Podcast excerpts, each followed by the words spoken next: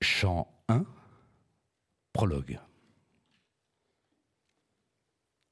Andra mojennepe mosa polutropon hosmala polla plankta e peit troies tieron ptolietron e persen Pollon d'antropon vide vaste acainon egno Polla trogen pontoi patenalgea hon catatumon, ar numenos hente psucen cae noston hetairon.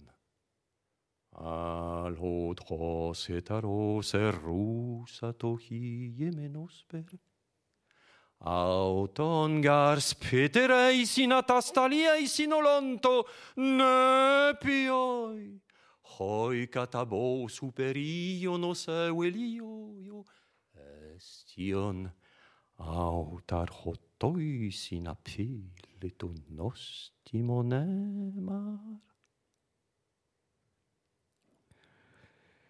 Muse, dis-moi l'homme au détour, l'homme aux ruses qui connut tant d'errance, à peine achevé le saccage de Troie, la cité sainte.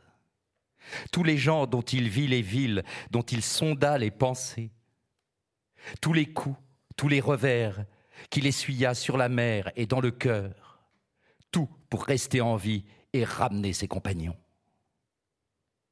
Il voulait tellement sauver ses compagnons, mais, il n'a vraiment rien pu faire. Non, c'est leur propre faute si leur folie les ont perdus. Quels imbéciles. Ils sont allés manger les vaches d'Hyperion, oui, du soleil. Dès lors, adieu le jour de leur retour.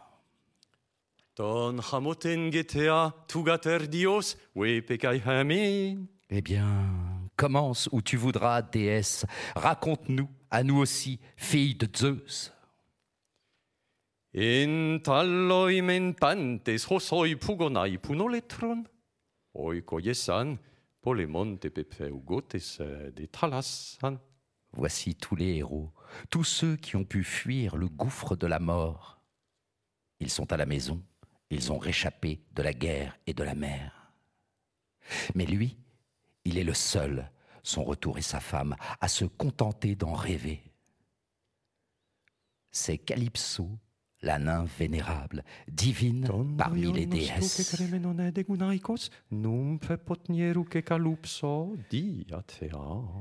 Qui le retient au couloir de sa grotte et qui le veut à tout prix pour mari. Viendra le temps, après bien des années, où les dieux lui tisseront le destin de rentrer chez lui. Oui, à Ithaque. Mais même alors, même au milieu des siens, il n'aura pas fini d'en endurer. Tous les dieux plaignent son sort, tous sauf Poséidon.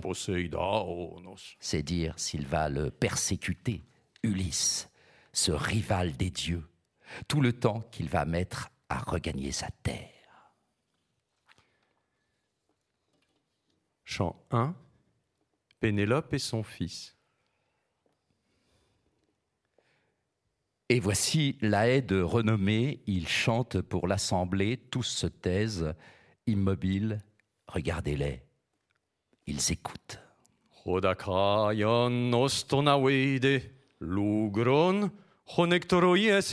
La. Ils chantent le retour des Achéens, l'affreux retour de Troie que Pallas Athéna leur a semé d'embûches. Et voici à l'étage celle qui l'entend dérouler sa chanson de merveille. C'est la fille d'Icarios, vous savez, c'est Pénélope l'avisée. Regardez-la descendre maintenant les marches du grand escalier. Elle est en larmes. Elle dit alors à l'Aède divin Elcteria voidas,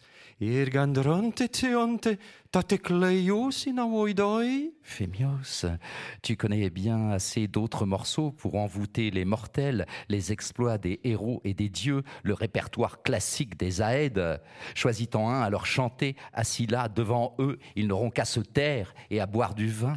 Tautes da popaue aoides, lugres, et emoia ienenistes, e si pilonker, tere, e peime malista catique, to pento salaston, toien que palen poteo memnemene aie. Mais ce chant-là, non, s'il te plaît, arrête-le. Il est trop dur. Oh, sans arrêt dans ma poitrine, il me laboure le fond du cœur. Je n'en peux plus de ce deuil effroyable. Oh, la tête chérie, la tête sans prix que j'ai perdue, que je regrette toujours son souvenir. Mais tia raptone serieron a oidon, terpein hoppe. Maman que vas-tu empêcher notre, aide dévouée de nous faire plaisir comme il l'entend? O nuta oidoi, alla potis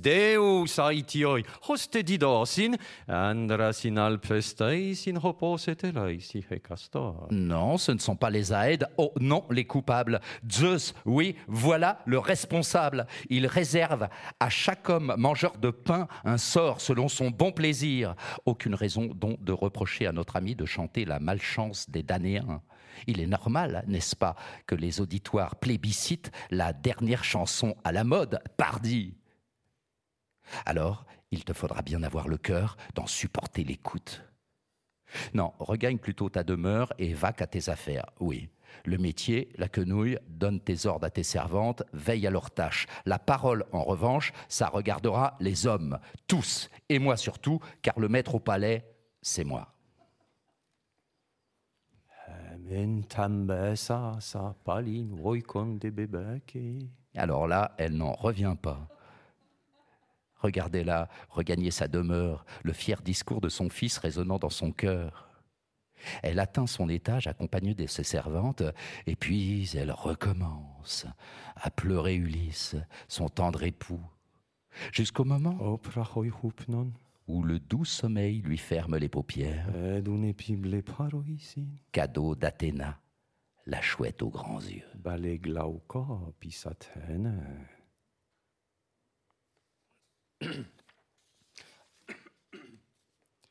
Chant 5.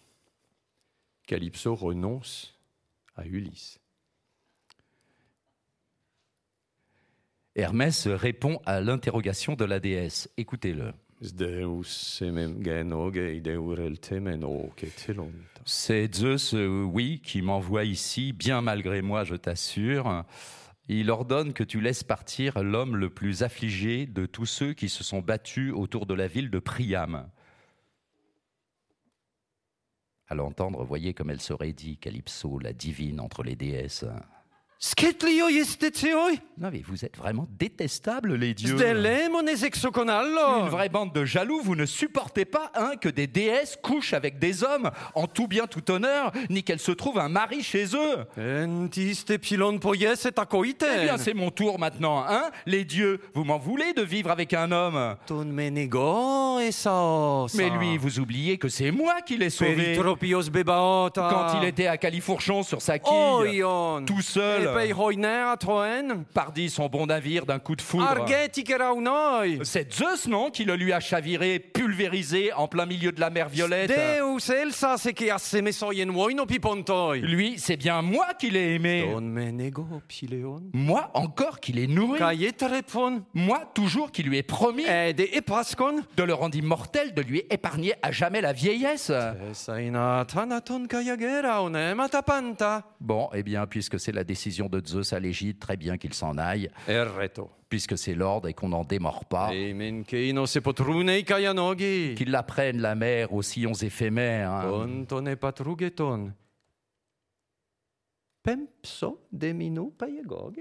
Moi? Pas question que je le renvoie. Avec quoi? D'où est-ce que j'aurais des vaisseaux et des équipages pour le lancer, voyons, pour l'escorter sur l'immense dos de la mer? Il s'éloigne sur ces mots, le tueur à l'œil infaillible. Quelle puissance hein. Elle, vous la voyez à part, elle, elle part, la nymphe admirable, chercher son vaillant Ulysse. Elle a bien entendu le message de Zeus. Elle le trouve assis là sur le rivage. Ses yeux jamais ne sèchent de ses larmes. Le meilleur de son temps, il le perd à gémir après son retour, maintenant qu'il s'est lassé de la nymphe. Alle toi nuktas men iawisken kayananke, en spesigla pureisi, paro ketelo netelo usai. Oui, il continue à passer ses nuits avec elle, il est bien obligé. Au profond de la grotte, elle le veut à ses côtés, lui n'en veut plus. La voici près de lui, la divine entre les déesses, qui lui dit Kamore, me Allez, pauvre chérie, ça suffit de te morfondre ici, fini de consumer ta vie, ça y est, voici enfin venu le moment de te laisser partir, lève-toi, prends ta lame de bronze et va couper de longues travées pour te faire un radeau. À ces mots, vous l'avez vu? Il se raidit Ulysse le divin, l'infortuné. Allotides ou teatro de medeai? Mais tu n'aurais pas une autre idée en tête, déesse, en m'envoyant sur un simple radeau improvisé braver l'immense abîme de la mer Une idée atroce, épouvantable? Di ateaon, Ces mots la font sourire Calypso, la divine entre les déesses. avidos, Eh bien, tu ne manques pas de culot, ça, non, ni d'esprit, il est vrai. Avec ce que tu viens d'oser me dire, me prêter pareille intention, mais que la terre et le ciel immense en soient témoins. Là, sur le champ, je ne te veux rien de mal, je le jure, rien de plus.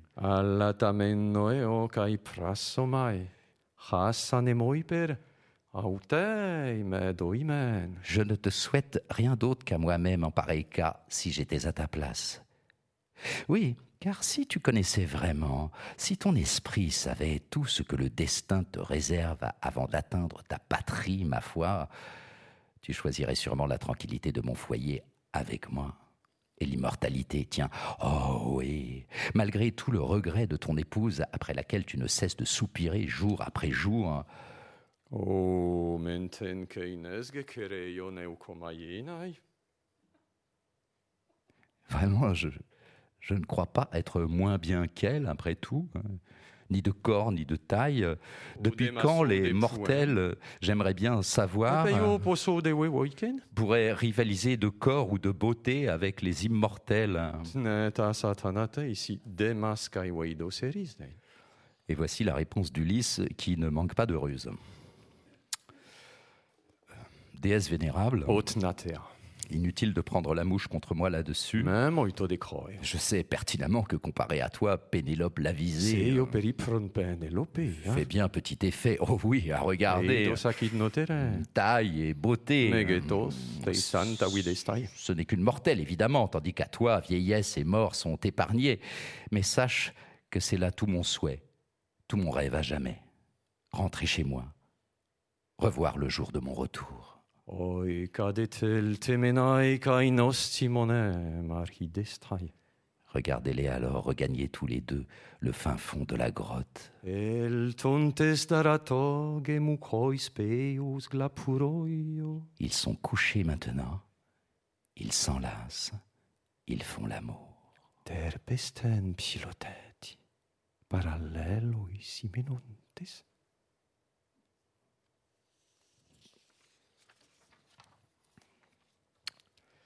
Chant neuf. Polyphème.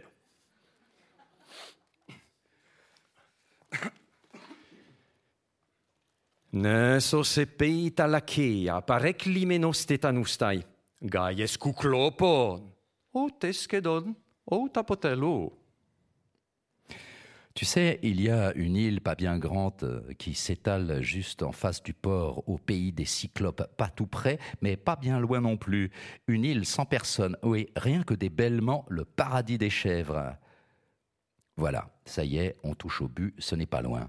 Tiens, au bout, là-bas, une caverne, tu la vois, près de la mer? Surélevée avec un haut vent de laurier, l'endroit est plein de bétail, des moutons et des chèvres parqués tout autour. Figure-toi un corral palissé très haut, c'est fait de grosses pierres équarries, oui, d'énormes pieux de pin, d'immenses fûts de chêne à la cime touffue. Si tu voyais, c'est là que vit un de ces types, un géant. Il se débrouille tout seul de faire paraître ses troupeaux bien à l'écart. Jamais on ne le voit. Avec les autres, non, il reste dans son coin à ruminer ses impiétés. Oui, je t'assure, un géant inimaginable. Mette tucto pelorion. Rien de commun. O de wewoike. Ça, non, avec un homme, un mangeur de pain. Ou plutôt hein, le pic boisé euh, des plus hautes montagnes. Selon orion. C'est ça qui se détacherait tout seul des autres. Moi, je choisis douze hommes, les meilleurs parmi mes compagnons, et je pars, sans oublier de prendre une outre en peau de chèvre pleine d'un vin noir, un grand cru, un cadeau que m'a fait Maron, le fils de Antès.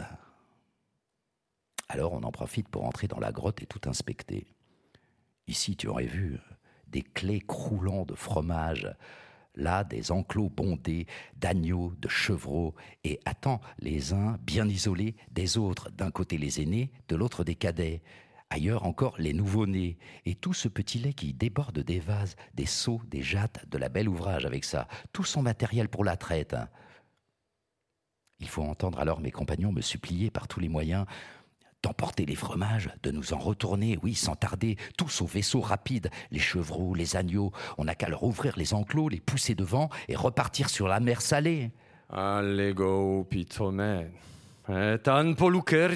Et.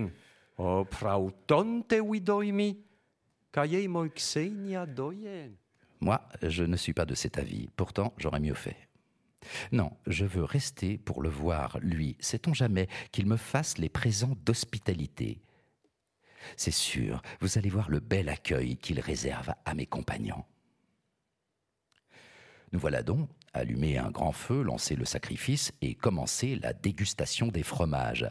Regardez-nous rester tranquillement à l'intérieur, bien installés, jusqu'à ce que... Ah le voilà qui rentre du package. Cette montagne qu'il transporte du bois sec pardi pour se préparer le repas. Bam Il laisse tout tomber. Dehors, devant la grotte, quel vacarme Cette frousse qui nous prend, nous nous carapatons tout au fond de la caverne. Lui, le voilà qui pousse ses brebis bien grasses dans la grotte. Il y a la place. Allez, oui, toutes celles qui sont bonnes à traire, pas les mâles. Non, eux, il les laisse à l'entrée, béliers et boucs. Regardez, à l'extérieur de la salle si profonde. Le voilà maintenant qui allume un grand feu. Ça y est, il nous a vus. Il nous demande. O, xenoi! Kines este?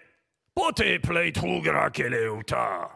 Eticata prexinem absidios ala leste. Hoiatele vistere super hala. Toi talon taipsukas partemenoika conallo da poiciferontes. Vous? Vous êtes qui les étrangers? Vous sortez d'où pour venir naviguer sur les chemins de l'eau Ce serait pas par hasard pour faire un mauvais coup, pour courir l'aventure, en maraudeur des mers que vous êtes, de ceux qui cherchent des histoires, qui veulent bien risquer leur vie, hein, pour porter la poisse à autrui? Voilà son entrée en matière. Vous imaginez le coup au cœur que ça nous fait. Oh, la voix caverneuse qu'il a, le monstre qu'il est, on en tremble. Alors malgré tout ça, je prends sur moi de lui répondre. Euh, me On arrive de Troie, oui, on s'est fait dérouter, on est des Achéens. Oui, nous, on est les gens du fils d'Atrée, d'Agamemnon, tu sais, parfaitement. Lui en personne, lui dont la gloire monte au ciel. Normal, vu la grandeur de la cité qu'il a ravagée, les soldats qu'il a décimés, une infinité, pas vrai? Eh bien, tu nous vois là, à tes genoux, prosternés. Alors, pitié, accorde-nous ton hospitalité. Allez, un petit quelque chose, ce que tu voudras, comme le veut l'accueil des étrangers. Vous avez entendu mon discours. Du tac au tac, il me répond. C'est son cœur cruel qui parle. Dis donc, l'étranger, ou t'es complètement crétin, ou alors tu viens de très loin pour me demander à moi d'avoir peur des dieux, de les respecter. Et puis quoi encore Nous, les cyclopes, on se fiche pas mal de Zeus et de son égide, et des dieux bienheureux. Ha ha ha ha ha ha ha On est bien plus fort qu'eux. O, da negro dios ectos aleuamenos perpidoimen. O te seu te taron. Ei me tumos me kele woi. Moi? La trouille de Zeus? C'est pour ça que j'irai t'épargner, toi ou tes compagnons N'importe quoi. Si moi j'en ai envie, tu vas voir si je le ferai. Mais au fait, dis-moi où tu as laissé ton bon bateau pour venir ici, à l'autre bout, là-bas ou à côté, juste par curiosité? Vous le voyez tenter le coup, mais on me l'a fait pas, moi. Je lui retourne alors ruse pour ruse, jugez plutôt. Mon bateau, tiens, en mille morceaux, c'est Poséidon, le maître des secousses, qui me l'a jeté sur les rochers à la pointe de votre terre, fracassé sur le promontoire. C'est le vent, oui, qui l'a chassé de l'eau. Moi, j'ai réussi, avec ce que tu vois, à me tirer du plongeon de la mort. J'ai terminé. De son côté, pas de réponse. Quel cœur cruel. hein. À la place, tu le vois qui bondit, les mains grandes ouvertes sur mes compagnons. Il t'en attrape deux. Sunde les pauvres chiots, vlans sur la terre. Oste skula kaspotiga yei. Il te les cogne. Kopte. Oh, leur cervelle qui coule sur le sol et qui trempe la terre. Non, il ne va quand même pas les démembrer, les manger pour son dîner. Oh, mais si, il engloutit comme un lion sur la montagne. Rien, il ne laisse pas un brin d'intestin. Non, ni de viande, pas même un bout d'os avec sa moelle. Entre-temps, terminé. Le cyclope a enfin fini de se remplir la panse énorme, fini l'affreuse noria, un morceau de chair humaine, une rasade de lait pur, le voilà vautré dans son antre, étalé de tout son long au beau milieu de ses moutons.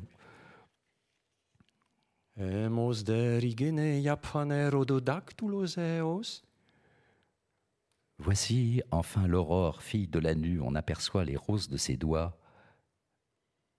Il en profite pour allumer le feu et se mettre à traire ses brebis superbes.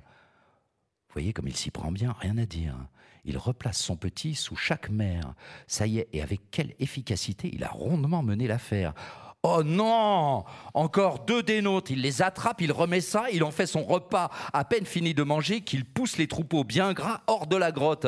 Ei poi ti Simon. Doye demoi eukosatene. Ah, bon sang, si j'arrive à me venger, si Athéna veut m'exaucer,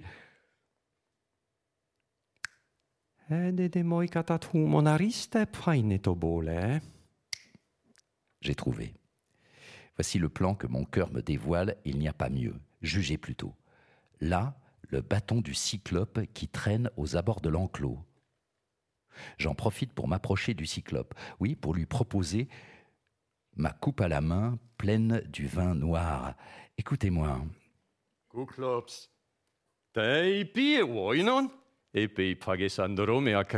Tiens, Cyclope, bois donc ce vin maintenant que tu t'es gavé de chair humaine. Tu m'en diras des nouvelles de ce breuvage qui transporte notre bateau. Oui, c'est pour toi que j'ai emporté à boire, pour que tu aies pitié de moi. C'est dit. Alors il prend, il boit. Hum, que c'est bon, il se régale. Quelle boisson délicieuse. Naturellement, il m'en redemande une deuxième. Vas-y, donne-moi d'autres, verse. Dos moi tu propron. Et dis-moi aussi ton nom. On a occasion.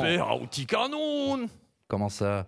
Je te donnerai un beau cadeau d'hospitalité. Ça va te plaire, crois-moi. Ça y est, le vin commence à lui monter à la tête à mon cyclope. C'est le moment que je choisis pour lui glisser ces mots de miel. Alors comme ça, cyclope, tu veux savoir mon nom? Eh bien, je m'en vais te le dire. Et toi, n'oublie pas le cadeau d'hospitalité que tu m'as fait miroiter. O ti se moi gonoma. Metere de patere dalloi pantesieta eroi. personne. C'est mon nom. Oui, c'est personne qu'il m'appelle. Ma mère, mon père et tout le monde et tous mes compagnons. C'est dit. Du tac au tac, il me répond, ce cœur cruel. O Eh bien, personne, je le mangerai en dernier, après ses compagnons, eux d'abord. Oui, et voilà, tu l'as là, mon cadeau.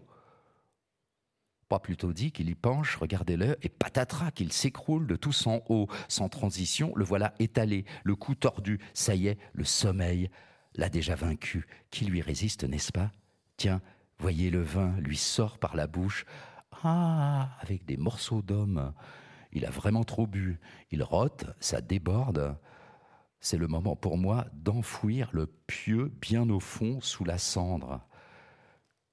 Comme un seul homme, les compagnons s'emparent du pieu d'Olivier et te lui plantent sa pointe en plein dans l'œil, tandis que moi, je me juche au bout, derrière eux, oui, et je commence à le faire tourner. Tout y passe, les paupières et les sourcils, oui, cramés par la chaleur, et c'est la pupille qui grésille. Regardez les escarbilles que le feu crache des racines. Vous savez aussi comment le bronzier s'y prend avec un gros merlin ou une hache pour le tremper dans l'eau froide. Le crissement que ça fait, un pareil traitement, tiens, c'est la preuve que le fer acquiert sa résistance. Eh bien, c'est tout pareillement que le pieu d'Olivier lui fait siffler son œil.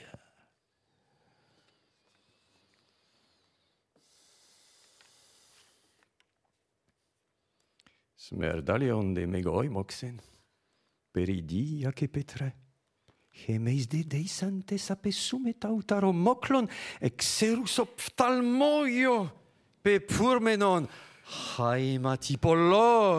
Oh, l'affreux gémissement que cela tire à notre créature. Toute la roche en retentit. Nous, pardi, la peur nous chasse en tous sens. Lui, le pieux, il se le sort de l'œil, il faut voir ça, du sang partout dessus. Alors, à pleine main, il te l'envoie promener bien loin. La douleur le rend fou.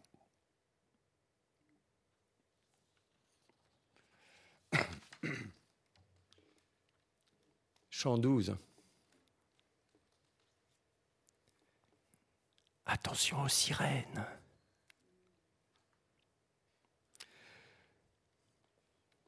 Entendez-la maintenant qui me dit, maîtresse Circé, Sirenas men proton apixeai, haerate pantas, anthropos telgosin, tu vas apicetai.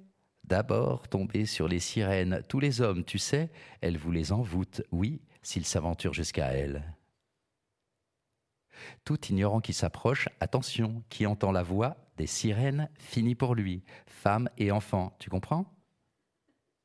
Fini le retour au foyer, fini leur joie de le, leur joie de le revoir. Alla te sirenes ligurei telgus in aoidei, hemenaien leimoni, polus damphos deopintis, andron putomenon, periderino minutrosi. Les sirènes te l'ensorcellent dans les aigus de leurs chants, prélassés sur leurs prairies, mais devant, si tu voyais ce monceau d'ossements, oui, des restes humains pourris, de peau toute desséchée. Fin de sa mise en garde. Voici déjà le trône d'or, regardez, c'est l'aurore. Alors la voilà qui s'en va, la divine entre les déesses qui remonte dans son île. Quant à moi, je reviens au bateau, j'arrive, j'engage mes compagnons à embarquer, aller et à larguer les amarres. J'en suis encore à détailler chaque mesure à mes compagnons, que voici déjà notre bateau bien bâti en vue. Regardez, de l'île des deux sirènes, il faut dire, avec une brise pareille. Autike peitanemos mene pausato, e de galene, e pletonene mie, Tiens, coime se de daimon. le vent tombe, d'un coup c'est calme plat, santé. Plus un souffle, plus une vague. Opération divine, ma parole. Voilà mes compagnons debout à rouler les voiles du navire avant de les ranger au creux du bateau et assis maintenant à leur banc à blanchir la mer en la battant du plat de leurs rames polies. Autarego, que megantrocon, oxevi tutta diatmexas, cersis tibaresi, piesdon. Alors, de mon tranchant de bronze, je taille un bon bloc de cire, que je casse en morceaux à la force des mains. Et voici fondre la cire, telle est la force du soleil, de maître Hyperion, pardi de ses rayons. Vite, j'embouche les oreilles de chacun de mes compagnons. Quant à eux, ils m'attachent pieds et poings liés, bien droits, au pied du mât. Attention, là-bas, on arrive à portée de leur voix. On file doux. Mais pas moyen de leur échapper. Ils foncent pourtant le bon bateau. Quand on les longe. Écoutez, non, ces aigus, ce chant qu'elles entonnent.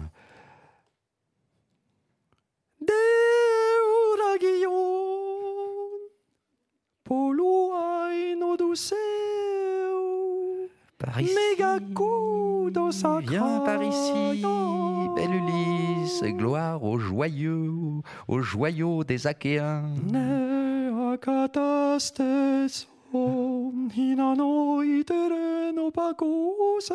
Arrête un peu ton vaisseau, attends d'entendre notre voix.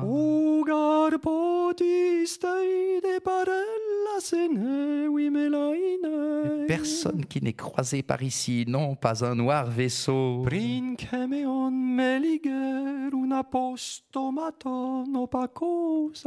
Avant d'avoir senti le miel de notre voix couler dans notre bouche. Tout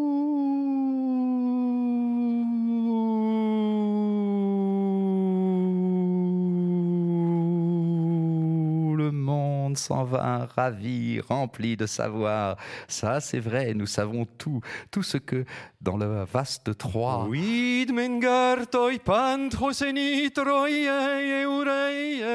Les Archéens et les Troyens ont enduré par la volonté des dieux. Oui,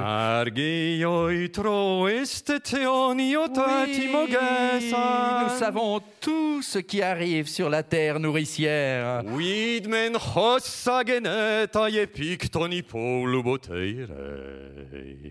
Voilà les mots que lance en l'air leur merveilleuse voix. Oh, que mon cœur veut les entendre. Voyez combien je supplie mes compagnons.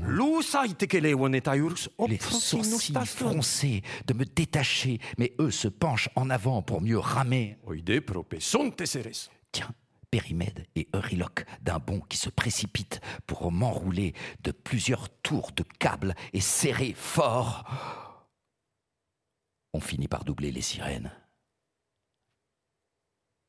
Ça y est, n'est-ce pas? Voyez?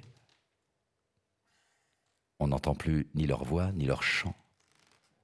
Alors mes braves compagnons en profitent pour s'enlever la cire dont je leur avais bouché les oreilles et pour me détacher enfin.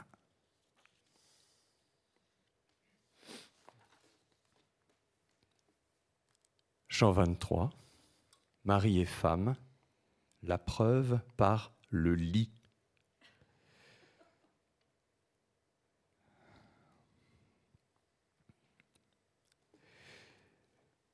Et voici Pénélope qui entre, la voici qui passe la pierre du seuil, qui s'assoit juste en face d'Ulysse à la lueur du feu, sur le mur opposé. Lui, voyez comme il se tient contre l'énorme colonne,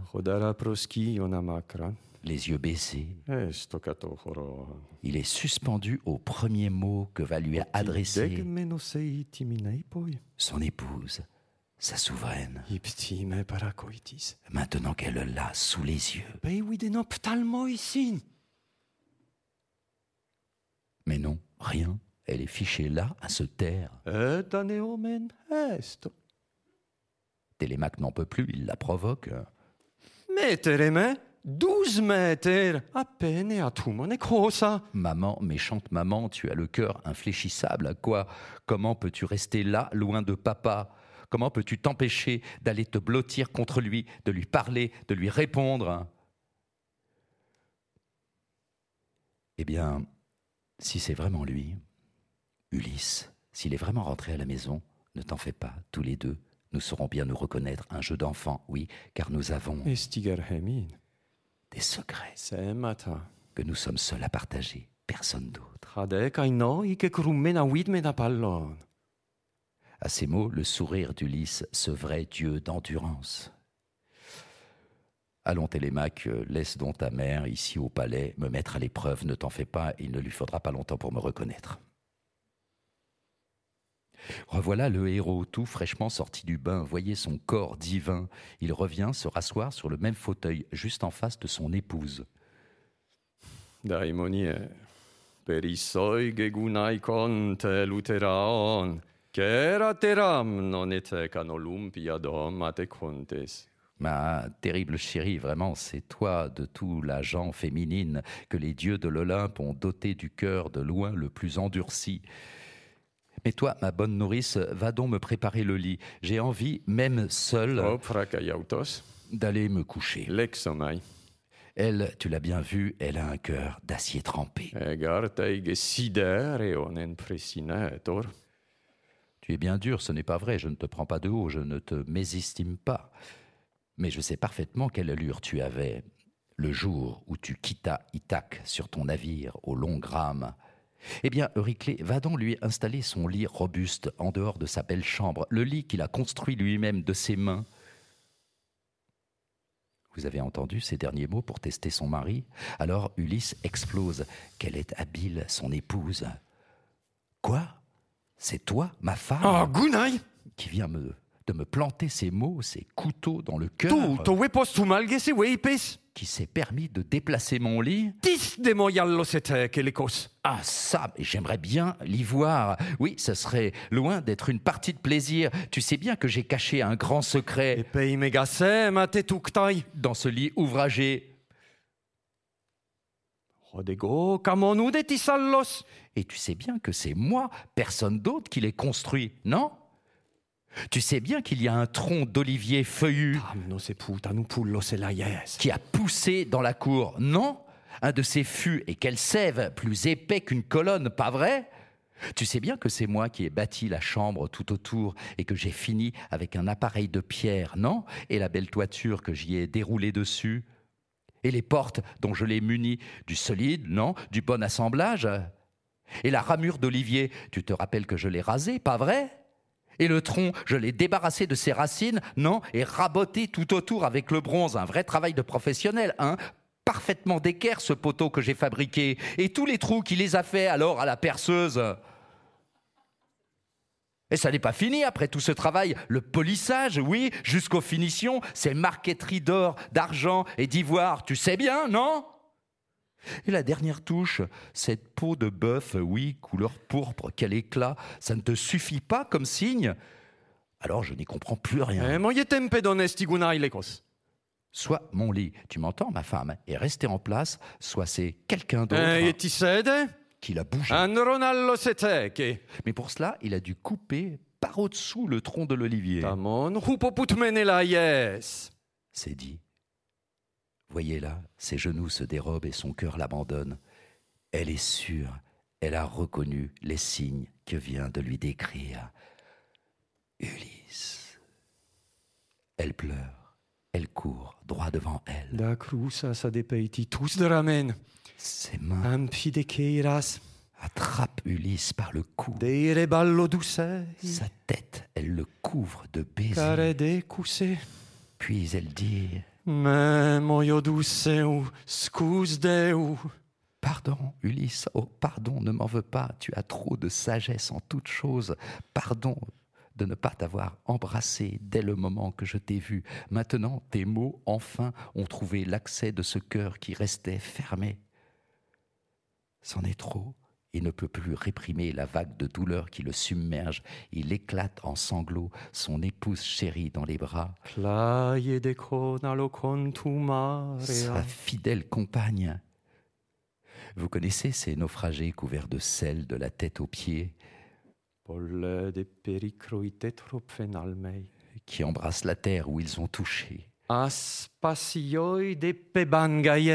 après avoir échappé au pire. Eh bien, il est pareil, il l'étreint, lui, son mari. Ien posis. Et elle le regarde, et ses mains si blanches refusent de se détacher de son cou. Et leuco.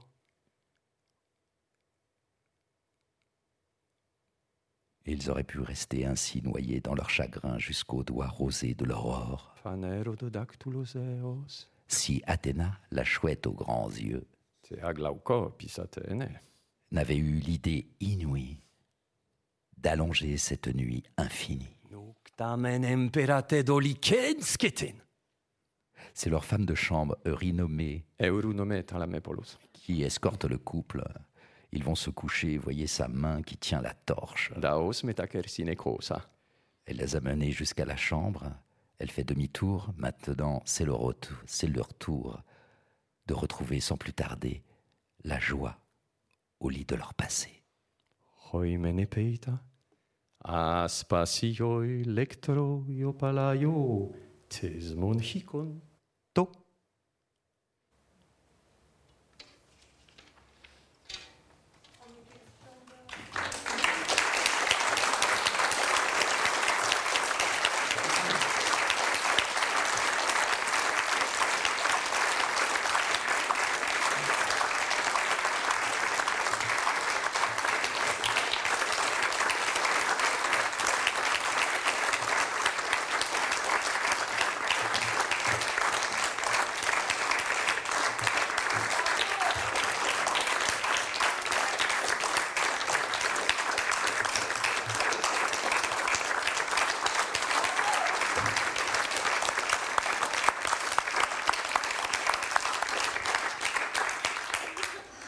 J'ai presque honte d'entrer sur scène après ça. Merci infiniment d'abord à Pierre Beau qui vient de quitter cette scène et qui a euh, lu magnifiquement euh, ce texte euh, qu'on ne se lasse pas de découvrir et de redécouvrir. Merci beaucoup Emmanuel Lacou pour cette interprétation totalement inattendue. Euh, ça vous fait rire. Euh, Inattendu même pour moi. euh, par où commencer Excusez-moi, je suis un petit peu émue parce que j'ai beaucoup ri, puis j'ai été très émue sur la fin euh, euh, de ce texte que pourtant euh, je connais, toute grecque que je suis.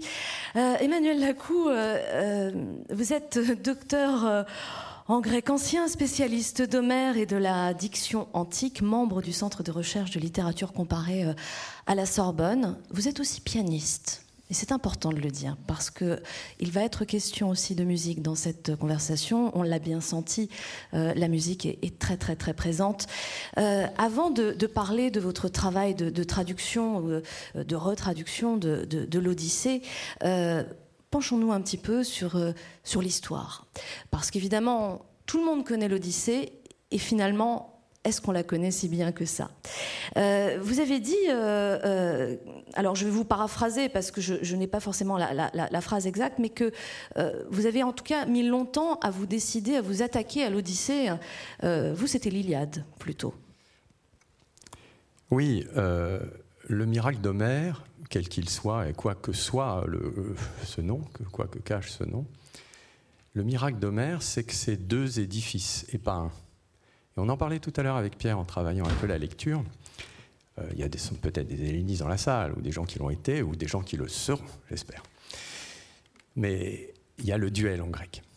D'accord? Il y a ce nombre particulier. Euh, Le pluriel commence pas après un pour les Grecs. On fait un, ensuite il y a deux.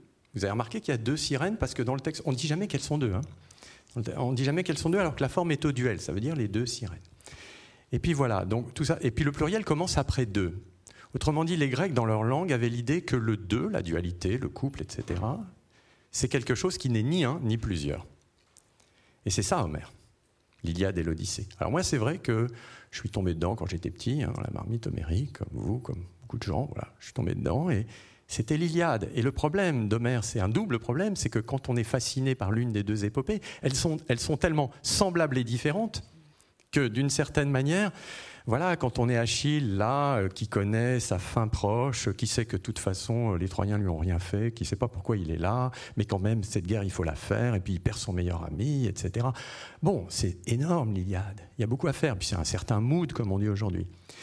Et, et j'avais pas mis le pied, pour voir la température de l'eau dans l'Odyssée. Voilà. Vous dites d'ailleurs hein, euh, que vous étiez moi-même trop Achille au petit pied, trop ombrageux pour Petit- accepter Ulysse. Oui, parce que quand on est plus jeune, etc., Ulysse, euh, c'est quand même le type qui rentre chez lui, qui est obsédé, on voit bien, il refuse quand même la plus belle offre du monde, c'est-à-dire euh, une nymphe et l'immortalité. Bon, qui refuserait ça, même aujourd'hui? Donc lui, il rentre, il veut rentrer absolument avec toutes les galères qu'elle lui prédit. Et si tu savais les galères. Bon, donc il rentre chez lui. Et chez lui, il y a tout à faire encore. C'est-à-dire, il rentre chez lui, mais il y a les prétendants, les parasites. Il faut, il n'est pas dit qu'il récupère tout ça. Voilà. Et donc, euh, Ulysse, Ulysse, c'est un retour. Mais, et puis, Ulysse, euh, c'est aussi la reprise de possession de ce qui lui appartient. En apparence, en tout cas, c'est le contresens que je faisais un peu, bêtement. L'Odyssée, c'était à la fois les romans d'aventure, euh, les sirènes, les monstres, etc., l'imaginaire. Et puis peut-être un type fascinant, passionnant, mais peut-être un peu conservateur, il veut rentrer chez lui remettre de l'ordre. Moi, j'avais rien compris. C'est pas ça du tout. Alors justement, qu'est-ce que c'est? Donc trois parties hein, dans l'Odyssée. La première partie, c'est Télémaque, euh, en quête de son père. La deuxième, c'est ces fameuses aventures que vous évoquez, les lotophages, euh, Calypso, euh, Circé. on en a, on l'a un petit peu entendu dans, ces extraits. C'est des choix. et puis évidemment, le règlement de compte à Ithac, les prétendants et la reconnaissance. Voilà. Oui, et vous dites reconnaissance, et on sait bien qu'Aristote a dit, il n'y a pas de bonne tragédie s'il n'y a pas de reconnaissance, et on sait que chez Homère, il y a un scénario incroyable. L'Iliade déjà est un scénario incroyable, mais disons que l'Iliade se déroule par épisode de A à Z l'Odyssée invente la prolepse, le flashback, euh, elle invente un système de série avec, euh, si vous avez raté le début, alors c'est tous les épisodes racontés chez, chez Alkinos, comme vous l'avez dit. Et puis l'Odyssée, c'est génial parce que la construction, c'est un fils qui part à la recherche de son père pendant que son père lui-même euh, rentre chez lui euh, et, son père est arrivé chez lui avant que le fils rentre. C'est le meilleur coup pour rater un rendez-vous. Il suffisait, encore une fois, il suffit que Télémaque reste à Ithac au lieu de partir à la chose de son père qui est en train de rentrer. Autrement dit, ça, c'est extraordinaire. On voit tous, on a des téléphones portables et parfois on s'appelle et ah tiens, t'es là. Alors, pour comprendre la, dimension de l'Odyssée, me semble-t-il que vous êtes allé chercher des explications dans la sonorité, dans la musique du texte. Euh, je disais tout à l'heure que vous êtes pianiste et que c'est très très important. Euh, vous avez une, introduction, euh, un prélude à, votre traduction où vous dites « Je n'ai jamais voulu traduire Homère, trop de musique dans le grec ». Qu'est-ce que vous entendez par trop de musique, vous qui êtes musicien? Il n'y a jamais trop de musique. Hein. sans, la musique, la vie serait une erreur, hein, comme dit Nietzsche. Donc, euh, trop de musique dans le grec, pourquoi? Parce que c'est vrai que je ne suis pas du tout né traducteur. Il y a des traducteurs euh, euh, qui, Donc moi, ça m'a toujours... je me suis dit, bon, avant de traduire, il faut essayer d'abord de, de rendre un peu hommage à tout ce que ce grec ancien, même si on n'en sait rien, même si on n'a pas d'enregistrement, mais contient en germe de phrasés, de possibilités sonores. Donc moi j'ai travaillé euh, avec d'autres, hein, parce que je suis pas le premier. Hein. depuis la Renaissance, on, rêve de, retrouver le son perdu hein, de ces langues dites mortes. Euh, eh bien voilà, Homère, Homère, euh, c'est cela. C'est un rythme, c'est cet hexamètre, c'est des mélodies d'accent. Donc moi, j'ai passé quand même des dizaines d'années à essayer de travailler ça et de lui donner non pas une forme scientifique, parce que ce que vous avez entendu là, c'est une interprétation évidemment tout à fait personnelle. Heureusement qu'Homer n'est pas dans la salle. Mais c'est simplement, voilà, il faut lui donner son soma, il faut lui donner son du corps. Le sien, on a que celui-là, mais il faut lui donner du corps. Donc moi, j'ai travaillé ça. Et puis, je me suis rendu compte, en performant, comme on dit en franglais aujourd'hui, je me suis rendu compte que même des enfants de 5 ans, hein, parce que je fais des stages, etc., ils chopaient ça tout de suite alors que les grands hellénistes l'université, des jurys d'agrégation, etc., oulala, faut pas se risquer à prononcer du grec ancien en prétendant quoi que ce soit. Donc ça, ça m'a toujours révolté. Voilà. Donc j'avais trop à faire avec ça. Et puis, au bout d'un moment, forcément, vous vous dites, mais attendez, il y a un clavier sonore du grec, et puis il y a la langue française qui a son clavier. Donc on va essayer de faire du deux claviers. Alors, euh, ce qu'on voit aussi au-delà de la musique, c'est du coup, bah, on a pu le voir là, la, théâtralité. C'est-à-dire que le théâtre, euh, les origines du théâtre sont dans, dans Homère, totalement. Alors, j'ai forcément, comme toujours, moi j'ai forcé le trait. Oui, mais toute traduction force un certain trait. Moi j'ai forcé le trait sur la. Oui, peut-être théâtralité. Homère est antérieur comme vous le savez bien, à la tragédie, à la comédie, parce qu'il les contient en germe. Et on sait bien que le théâtre en Grèce s'est développé assez tard par rapport à d'autres civilisations. Curieusement, parce qu'il fallait toutes les conditions de la cité, de, peut-être de l'avancée vers un démos, euh, etc., à Athènes en particulier. Mais chez Homère, il y a déjà tout. Il y a plus de 45% de style direct.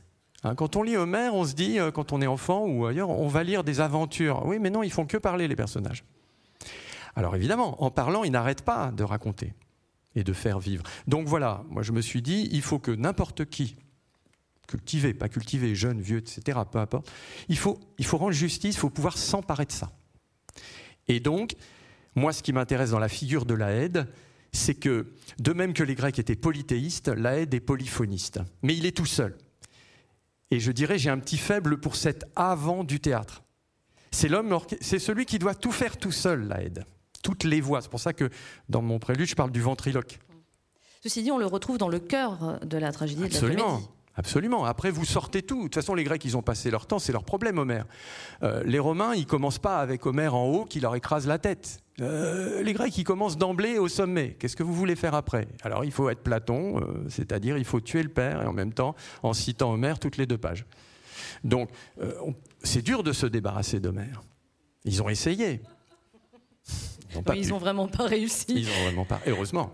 Alors, juste, revenons à la question de la, traduction, euh, la manière dont, vous avez procédé. Vous avez dit, vous dites dans votre, dans votre introduction, il faudrait inventer euh, une, euh, une virilangue, un, un, sabir inouï mêlant le, français de toute époque. Alors, vous mettez, on l'a entendu, hein, des onomatopées. vous, alors, est-ce que c'est une prise de liberté ou est-ce que c'est votre interprétation Est-ce que vous, avez, vous êtes convaincu que les, onomatopées existaient à l'époque et vous les traduisez ainsi, ou c'est une prise de liberté pour l'époque d'aujourd'hui? Euh, Comme je l'ai un peu dit tout à l'heure, il, y, a deux musiques de langue, il y a deux moyens, il y a des moyens différents. Euh, ce qui est en grec, et vous le savez aussi bien que moi, en grec ancien, on est toujours embêté pour traduire les particules. C'est tous ces petits mots qui sont. Euh, on dit une phrase grecque n'a aucun goût, de même qu'un plat sans assaisonnement, il faut la saupoudrer de particules. qui veut. Alors, euh, qu'on traduit lourdement, assurément, oui, bien sûr, etc. Alors moi, j'ai remplacé en fait les particules, mais j'ai noyé d'assaisonnement. J'ai mis beaucoup, beaucoup d'interjections, de, et puis de, de comic strip, de, de crack boom, etc. Euh, parce que, malgré tout, dans un vers très polissé, l'examen, c'est quand même un vers très littéraire pour les Grecs. Mais le paradoxe de mer, c'est pour ça que c'est quand même intraduisible, et je prétends pas avoir traduit c'est que c'est à la fois une langue impossible, une langue, c'est du, racine mélangé avec du céline, multiplié par Queneau et divisé par euh, Bobby Lapointe. Mais c'est ça, Homer. Avec des calembours, avec euh, des, des, anagrammes, avec des jeux. Donc il faut que ça grouille. C'est une langue qui grouille de sonorités, qui grouille d'effets. Comment rendre ça euh, Soit on décide, tout est légitime. Moi, j'ai tenté ça. Alors, bien sûr, vous dites prise de liberté. Bah oui, une interprétation, forcément. On prend. Alors, on aimerait prendre la liberté, mais on ne prend que des libertés. Euh, les répétitions aussi, hein, euh, qui sont, euh, qu'il faut digérer, assumer, et, qui sont finalement très importantes, parce que c'est pas par hasard qu'elles sont là ces répétitions, et qu'on peut considérer comme des lourdeurs, mais qu'en réalité n'en sont pas, selon la manière aussi dont on va scander le texte, le transmettre. Alors là, vous avez prononcé le, mot terrible, répétition. Ça, c'est le mot terrible, parce que c'est le mot génial, et puis c'est celui pour lequel, avec lequel la modernité a le plus de mal, finalement. Sauf peut-être les acteurs ou les musiciens, parce que pour eux, répétition, ça veut dire un truc bien précis. Euh, mais sinon, la répétition. Euh, la répétition, la différence, la variation. Il y a un mot en grec ancien qui existe, je crois, en grec moderne, pikilia, poikilos. Poikilos. Poikilos, ça veut dire varier. Ça veut dire à l'origine la couleur de la gorge des pigeons. C'est la pantoufle de verre de Cendrillon, c'est les reflets mordorés. Les Grecs, leur esthétique, c'est de la poikilia, c'est-à-dire on répète, on répète, on répète, mais on répète jamais pareil. Et on introduit des micro-différences. Donc il y a 16 000 vers dans l'Iliade, il y a 12 000 dans l'Odyssée, vous retrouvez plein de fois les mêmes vers. Au bout d'un moment, vous ne savez pas si vous n'avez pas déjà ça entendu quelque part. Et oui, parce que ça n'est fait que du montage. Alors là, l'art très contemporain, nous, en parle. Euh, la musique minimaliste, euh, Cage, euh, le montage, le, démontage de micro-cellules remontées, l'art de la série, même la série télévisée. C'est un art, on voit bien qu'on a besoin, le rap aussi. C'est-à-dire aujourd'hui, il y a un besoin de retour à ces formes très amples qu'on avait perdu par une esthétique qui devait éviter la répétition. Hein, les profs en marge, c'est lourd, c'est lourd, redites. Ah ben, on, peut, on peut jeter tout Homer si vous lui mettez en marge, redite. Est-ce que euh, l'envie de, de d'interpréter Homère. Je vais choisir cette, euh, cette, expression qui me paraît plus juste. Euh, elle vient, est-ce qu'elle vient aussi de votre expérience de l'enseignement, c'est-à-dire de la confrontation avec des élèves qui peut-être, euh, sentiez-vous, n'avaient pas bah, un accès... On est tous des élèves, d'anciens élèves quand on est prof, sauf qu'à différence des autres, on ne sort pas des écoles. Mais on est tous des élèves. Donc effectivement, c'est parce que moi j'ai eu tel prof qui tambourinait les symphonies de Beethoven en scandant les vers grecs. Voilà, je me suis dit, ah tiens, bah, ça, oui, tiens, il y a des rapports entre... voilà. Donc évidemment, c'est ces rencontres-là. Puis après, on travaille avec, des, avec, des, avec les quelques hellénistes qui, sortent un peu du, sentier pour se jeter à l'eau là-dedans. Et puis le rapport pédagogique, au sens noble du grec, bien sûr, euh, parce que ces langues, il faut les sauver par la voix, quelle que soit la voix qu'on y met. Et puis on se rend compte, encore une fois, euh, euh, excusez-moi de reciter le Nietzsche, qui est quand même un des meilleurs lecteurs pour nous d'Homère. Eh oui, voilà, ils étaient, ils étaient superficielle par profondeur, ces Grecs. Donc la différence entre le contenu et la forme, tout ça, ça n'existe pas quand on est dans Homère. Donc ça, il faut faire comprendre ça tout de suite à des gamins ou à des étudiants, etc. Et ils comprennent très très vite, très très vite, parce qu'il y a un tel plaisir. On en parlait tout à l'heure. Euh, quand vous débitez en grec ou en français euh, d'affilée toute une odyssée, il faut environ une trentaine d'heures. Au bout, de 2-3 000 vers, vous commencez à avoir les pieds qui décollent du sol. Il faut rentrer en lévitation. L'Occident moderne est coupé de ces formes longues. Et donc, il y en a un besoin chez les jeunes aujourd'hui, ça c'est sûr, c'est évident. Un besoin et en même temps peut-être des formes d'expression euh, poétique qui s'y prêtent aujourd'hui. Vous venez de les évoquer aussi. Hein. il y a le slam, il y a, euh, il, y a, le rap, c'est-à-dire ce goût de la, de la scansion et de, de la poésie. Alors, euh, comme, alors, Homère nous reste, pardon, je vous interromps. Homère nous reste, mais il y en avait tout un tas d'épiques. On a gardé des, fragments de poètes cycliques. Donc c'est comme les rappeurs, hein. il y en a quelques-uns de bons et beaucoup de mauvais. C'est pareil pour Homère. C'est-à-dire que oui, il y a ça, et en même temps, encore une fois, ça n'est pas que le procédé. Bien sûr, il faut la génialité du traitement du mythos, du mythe. Parce que ce qui aussi est toujours frappant quand on lit ces épopées, c'est que, et là encore, c'est dans un fragment Nietzsche, il dit Mais c'est incroyable la liberté qu'Homère a pris avec les dieux, on le voit bien. Donc là, je ne pense pas avoir trahi ni trop poussé le bouchon. Parce qu'Homère prend une liberté incroyable avec la religion grecque énorme. Il fait ce qu'il veut. Bon, chez les Grecs, on pouvait un peu faire ce qu'on veut avec cette affaire-là. Mais quand même, il va très loin. Oui. Et donc, euh, euh, la manière d'utiliser de, micro-bouts des mythes, il y a pas encore une fois, il n'y a pas la chute de Troie chez Homère. Elle, n'y est pas, elle est vaguement racontée dans l'Odyssée. Il n'y a pas tout un tas de choses. La mort d'Achille, ça n'y est pas. C'est juste raconté aux enfers rapidement au champ 24 de l'Odyssée. Donc, Homère, c'est un travail euh, artistique considérable de remaniement. Donc, il y a une leçon de création euh, là-dedans que, euh, à côté de laquelle on ne peut pas passer. Euh, cette, euh, à nouveau, prise de liberté d'Homère, cette fois avec les dieux, euh, nous, évoque aussi à quel point il y a une intense modernité dans, dans, dans, l'Odyssée, dans l'Iliade, non pas forcément évidemment par les histoires qui sont racontées, mais par l'esprit qui les anime et par, comment dirais-je, l'héroïsme des personnages qui sont porteurs de certaines valeurs qui sont encore valables aujourd'hui. Est-ce que c'est ça qui, qui fait en partie l'importance de, de transmettre encore ces textes et de trouver des moyens euh, qui, les rendent euh, accessibles euh, sans les dénaturer alors, permettez-moi d'inverser le problème. On ne transmet pas ces textes parce qu'ils sont modernes, on est moderne parce qu'on transmet ces textes. Voilà, c'est tout. Que dire après ça? C'est ça. Le, enfin, je pense que quand même, euh, y a pas, Homère n'a pas besoin de se justifier. On, trouve même, il y, a, très peu de gens qui travaillent là-dessus, mais Homère est tellement connu, même en dehors, dans l'Antiquité tardive, en dehors de la sphère euh, euh, hellénique ou occidentale euh, gréco-romaine. Je crois que c'est Miri en hébreu dans le Talmud, où on trouve son nom, parce qu'il n'y a pas beaucoup de, citations. Hein. Et vous savez que les anciens, vous savez bien, l'appelaient pas Homère. Il suffisait de dire le poète, et tout le monde avait pigé le poète, c'est Homère. Donc, oui, modernité. On a choisi l'épisode des migrants, là. Hein, tous ceux qui, euh, couverts de sel, sont crachés sur un rivage et embrassent la terre où ils sont. Alors malheureusement, chez Homère, malgré la difficulté des d'Ulysse, il a encore une vision assez positive de la migration pour qu'on embrasse la terre où on est arrivé, au lieu d'y arriver comme un cadavre et, ou de se faire trucider là où on est arrivé ou refoulé. Donc oui, bien sûr, ça, il y a même, bien sûr, il faut, il faut écrire et parler des migrants aujourd'hui, mais c'est déjà là-dedans. C'est déjà tout dit. Et encore une fois, la force aussi, c'est qu'Ulysse, la force d'Ulysse, c'est que c'est quelqu'un qui doit mentir à chaque fois qu'il arrive quelque part, par prudence. Il, fait son bureau des légendes, il faut qu'il s'invente des identités d'empreintes, toujours. Et, l'ordre et la série des reconnaissances finales est calculé par les dieux, mais aussi par lui.